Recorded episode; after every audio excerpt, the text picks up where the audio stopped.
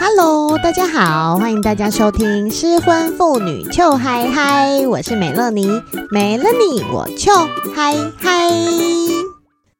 上个礼拜大家的肝都还好吗？连续熬了好几天的夜哦，过年守岁都没有那么认真，不睡觉的大家都在等蕾蕾给我们的长篇阅读测验。而且睡前读了都不会想睡，还超嗨呢！大家都辛苦喽啊！但是啊，看了这几天的精彩剧情之后，我觉得好多地方都好有既视感哦。你们看，两个男生跟女生一来一往，真心觉得哦。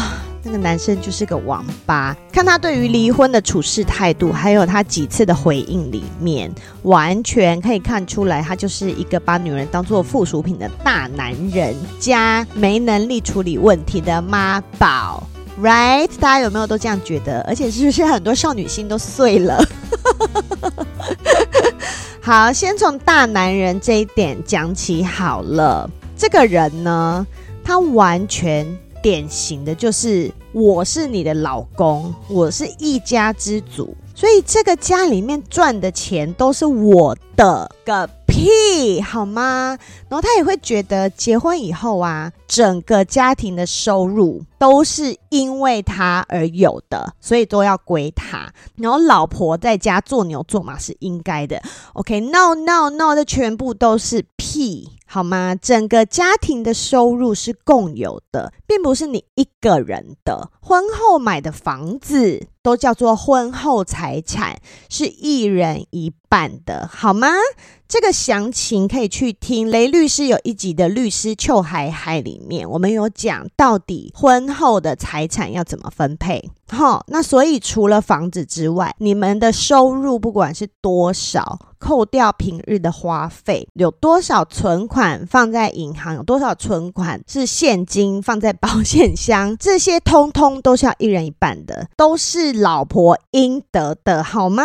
这些东西是你女生都不用开口要，如果你直接要离婚上法庭，法官就会直接判给你的。而且你们有没有注意到，其实蕾蕾是在美国离婚。啊，因为那个判决书看起来好眼熟呢，那些英文用字，什么 party 来 party 去呀，都是这样子。我跟你们说，在美国呢，相对起来是一个比较人权平等的地方嘛，所以你可以看到蕾蕾公布的那些判决书上面的 detail，它里面有写到他的美国的房子是共有的，所以本来就应该分。那他们有所谓的 joint account，joint account 就是两个人的名字都在上面的银行户头，那。里面的钱也本来就是要一人一半的，所以在我看起来，那些东西是他拿，完全一点问题都没有，并不是所谓男生那边都说这些是他要的，他要求的。OK，这两件事情本来就不一样，一个是不应该你拿，但是你去要求人家给你的，这就叫做你要要求。但是像我讲到婚后的财产、婚后的房子等等，这些叫做应得的，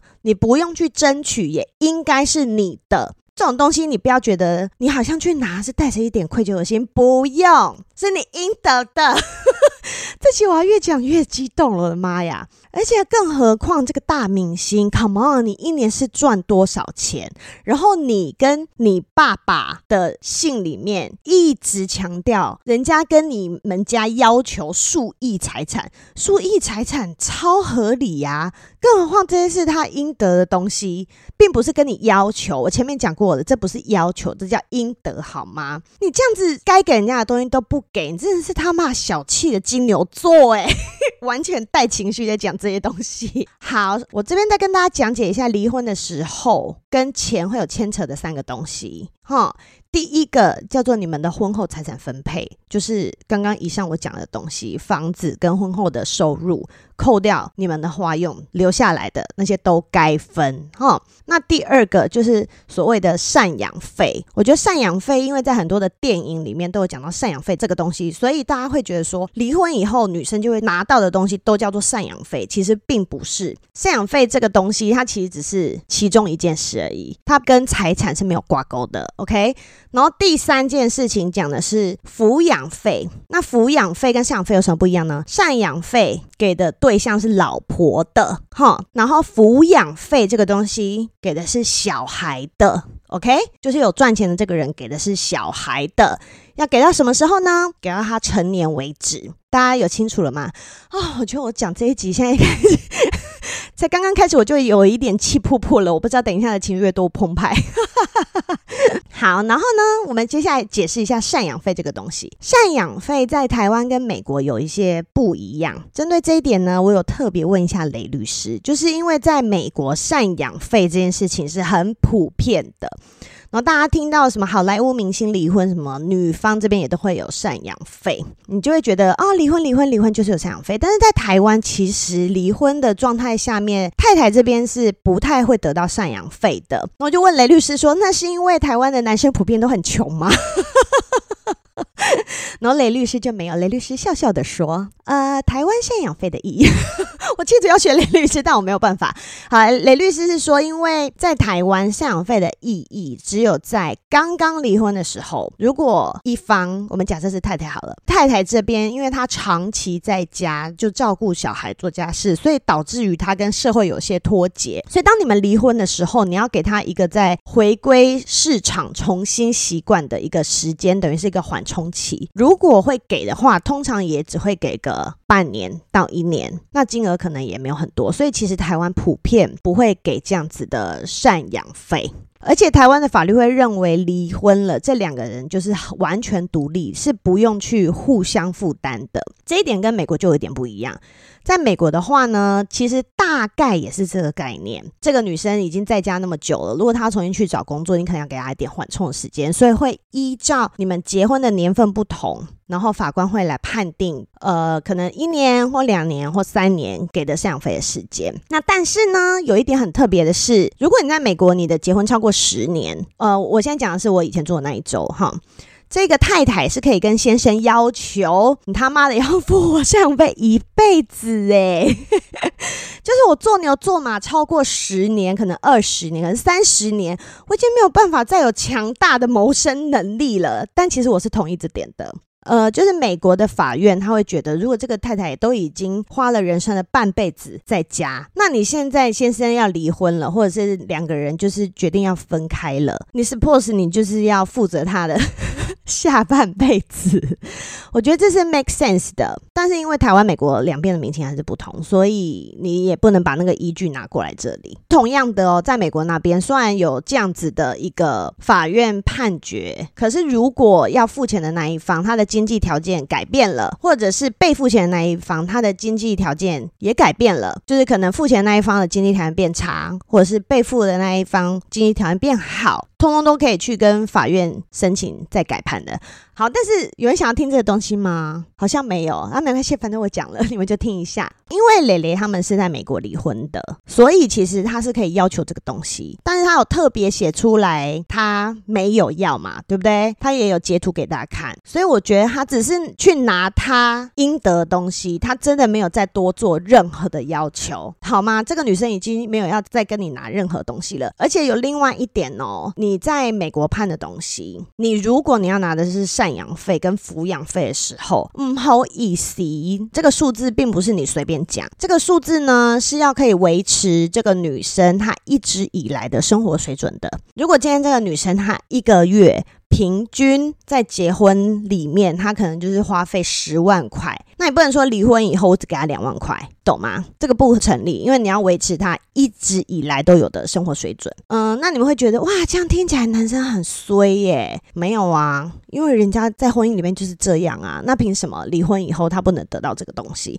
但是又回到刚刚讲的，蕾蕾并没有跟人家要求赡养费，OK？所以大家不要再说他拿的什么房子，然后他要求的那些什么家里面的打扫阿姨、煮饭阿姨、什么司机等等那些，是他什么多要求的？没有啊，那就是他一直以来的。生活水准啊，而且何何况他有三个小孩，OK，三个小孩，你今天也不能说什么，你给小孩的抚养费那些东西，你要把它拿来又全部加到说这是你这个老婆去跟人家抢要的哦，那样真的太不公平了，好不好？大家首先要先把这些观念搞清楚哈。接下来呢，大家有没有看到蕾蕾发了第一篇文章之后，我们的 Lee Home 回给他的讯息，就是说你要收回你讲的那些话，说你是在什么神志不清之下讲的，然后你如果去跟媒体这样子说，我就把房子给你，然后你还要跟我道歉。可是啊，那哎，你有没有发现从那个讯息里面，你就可以知道这个人他平常是用什么样子的口吻在命令他的老婆的，然后那个房子。明明就是他们在住的，然后他还说我可以恩准你哦，恩准你去拿那个房子哦，所以我我完全不会同情说他今天整个人的形象被颠覆到怎么样，你完全可想而知他在婚姻里面是用怎么样子的态度、怎么样子的口气去跟这个老婆做所有的沟通。OK，那身为女生这边的话，因为我很爱你，我可以忍受，不代表你可以想对我怎样就对我怎样啊，尊重在哪里？我觉得今天很多太太可能会遇到类似的问题，就是我今天跟一个男生在一起了，你自己就会觉得说，我今天身为一个老婆，我好像应该要有一个老婆的样子，所以你今天怎么样对我，我都应该受。我跟你说，没有这种事，好吗？而且你们在婚姻里面，请记得，用钱都是你应该的。为什么要不好意思？因为像我是结婚以前，我都有自己在工作嘛。那我工作的时候，我都会给我爸妈一些孝亲费。然后等到我结婚以后，因为就变成只有前夫在工作呢，我就变成我不好意思跟他说：“哎，我其实我每个月都有给我爸妈钱。那现在我跟你结婚了，我觉得我还是要孝敬他们一点。”然后你就会觉得你好像跟老公伸手拿钱去孝敬爸妈很不对。然后你就那讲的时候就已经觉得自己理亏了。所以当他不同意的时候，你也只好。摸摸鼻子说：“哦，好像也应该不同意，但是为什么？对，那时候前夫不同意，他就说我都没有给我爸妈钱，为什么我的钱要拿去给你爸妈？然 you know, 他就是这种观念的人，他完完全全就是我刚上面讲到的那个金牛座小气鬼大男人妈宝。” 啊，所以你知道美乐妮姐姐看了那几天的新闻是有多气哦？还有啊，因为她就是身为家里的父亲，所以她就会觉得她有一个父亲的形象，是妈妈理应要去帮她塑形的，因为它里面有说到。他常常不在家，然后但是呃，蕾蕾都需要去跟小孩讲一些爸爸的好话哦。我觉得这真的是够了。你为什么不能你直接花多一点时间在小孩身上？为什么不能直接对小孩好一点，而是需要别人去帮你塑造这样子的形象呢？蕾蕾又讲了一句话，我相信很多太太都感同身受。她说：“你说爱我，你说爱孩子，我有听见，但是没有看见。”对啊，很多事情嘴巴上讲讲，大家都会啊，但是实际上做呢？你为什么不做呢？你没有做就代表你不想啊。你如果真的有想，你就会做啊，不是吗？那而且今天我们两个人的关系如果还算 OK，那为了小孩，我是可以去帮你讲一些好话，让小孩对你的感觉是比较好的。但今天如果我们俩我们两个人的关系都已经撕破脸，都已经互相仇视对方，仇视到死了，我干嘛要帮你做这个人情啊？这就是人情啊！你对我都是什么情分都没有了，我要帮你做什么？人情？我不要啊！我就不爽。那小孩怎么想你？那就是小孩的事啊。你如果真的爱小孩，你如果真的发自内心想要跟小孩有很好的关系的话，你就去做到那些事情啊。那你如果做不到，干我屁事。那讲完了大男人这些事情，哇，另外一个既视感你们知道吗？就是妈宝啊！哇、哦，超级心有戚戚焉的。不是有一位王老先生？讲的跟人家很熟，王老先生不是第二天就有跳出来捍卫自己的儿子吗？说我的儿子从结婚第一天开始都是被强迫的，然后之后又被强迫生了第二胎、第三胎，整个婚姻都在被强迫，然后他好可怜，他受虐待。嗯，针对这些论述呢，蕾蕾其实都回得很好，我不用太针对老先生的论述做什么回复。唯一一点就是，蕾蕾有提到说，你一个四十几岁的男人，当你婚姻有状况的时候，你叫你爸爸出来擦屁股是什么意思？很多人看到这一点都会觉得，哦，对呀，为什么你一个大男人不能自己处理事情？我跟你说，很多大男人都不能这样处理事情，包括前夫也是啊。前夫也是一个上了年纪的男子，但是我跟他提完离婚以后，他爸爸妈妈就飞来夜夜跟我恳谈呐，他就躲起来当做没事一个礼拜，然后是他的爸妈来劝我不要离婚。就是哎，为什么你们这些成年男子们，你们都没有办法自己出来解决问题呀？更何况婚姻不就是我跟你的事情吗？我们两个人的所有的 detail，爸爸妈妈都有办法知道吗？你最好是会去跟你爸讲说，你去嫖妓，你去约炮，或者是我们不要讲到那么外面的事情。请问在场哪一位男性，你会跟你老爸说，你们夫妻现在多久做爱一次？哈，有的举手。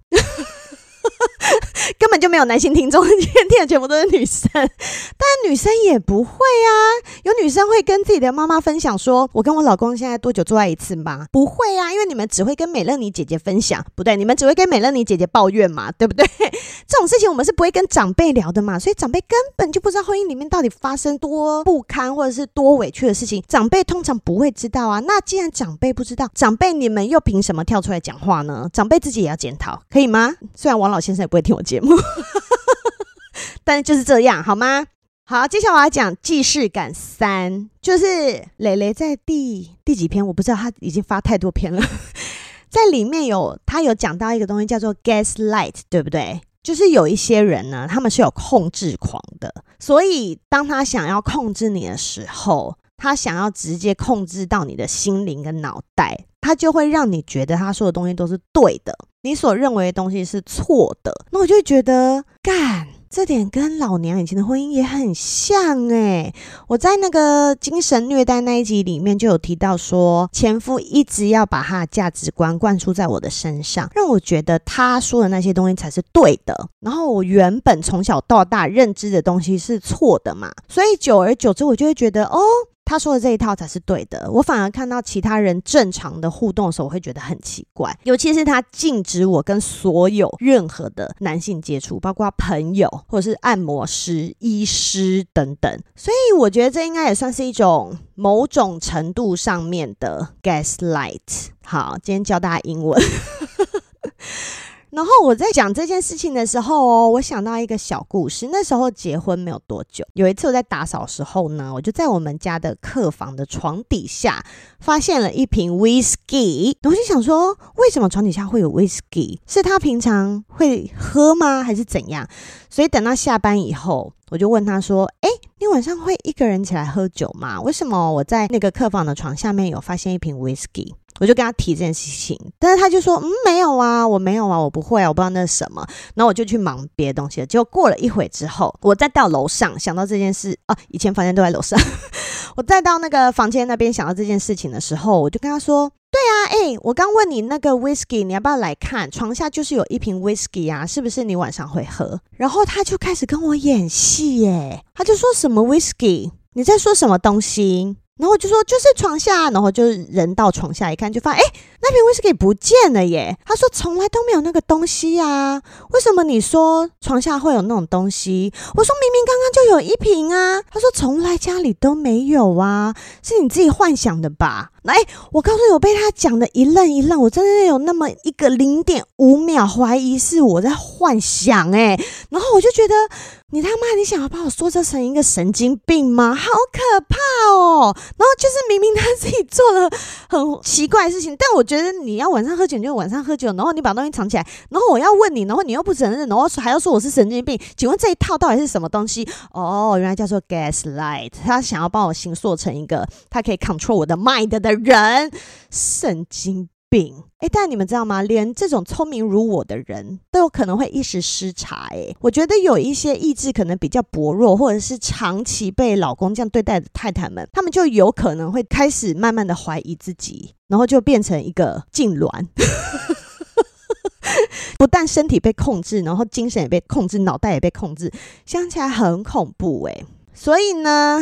以上就是美乐妮姐姐看了上个礼拜的精彩剧情之后，有一些觉得好有既视感的地方。嗯，你们有没有发现，我其实没有讨论他有多少炮友，或者是他的炮友是男是女的问题，因为这件事情 actually 很多人都在做，而且其实他长得是好看的啦。我不会用帅，因为我一直都觉得他不是我的菜哈。他长那样，一定有很多女生或者是男生都想要扑上去啊，我觉得很正常。但是，come on，你已经结婚了，你他妈你偷吃不插嘴诶，为什么不插嘴啊？既然不插嘴，你被收集到那么多证据，你就是活该呀、好，所以综合以上，他每一次回应里面透露出来的讯息，就是这个人呢，他觉得自己是皇帝呀、他就是一个大名人、大明星，有钱有势，我就是皇帝。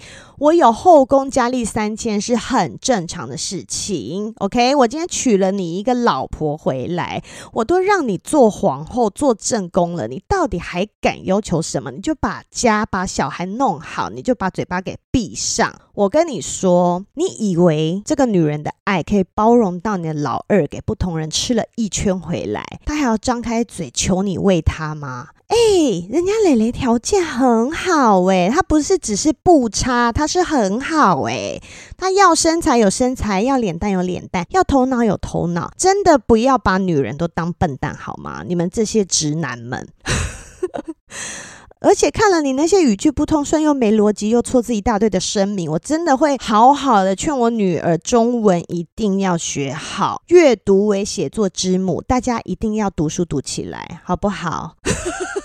我们不用当作词家，我们只要好好的阅读，你的文句要写得通顺，至少我们考试先考一百分，好不好？这样你在跟人家沟通的时候才不会被笑，好吗？啊，今天讲好久哦，好。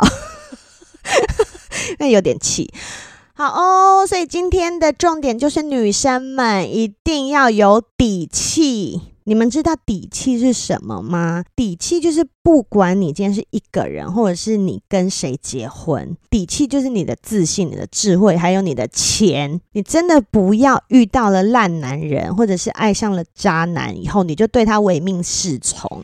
你永远要知道自己在做什么。就是我要付出，也是我心甘情愿，但是我不爽付出的时候，那些东西是权利是义务，你通通都要知道，好吗？那哪些东西是权利是义务呢？雷。律师都有教，所以你们如果想要知道，然后懒得一集一集去找的话，我跟你们说，有一个东西叫做搜寻，你可以在搜寻那边直接打上“律师邱海海”，你就可以找到所有的律师集了。大家知不知道？知道。阿红在旁边，我要做结论了。最重要的结论就是要提醒大家一件事情：母羊座的女生真的不要惹，OK？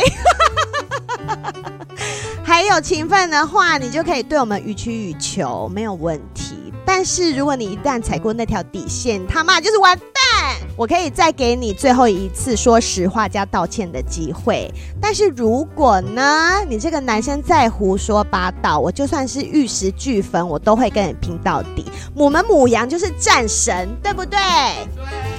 对。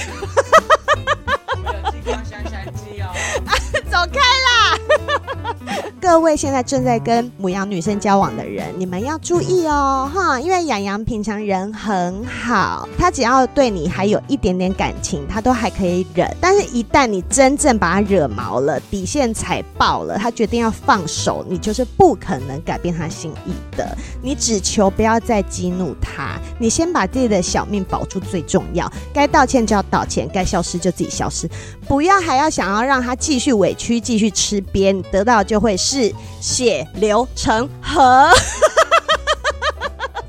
我们母羊好可爱哟、哦。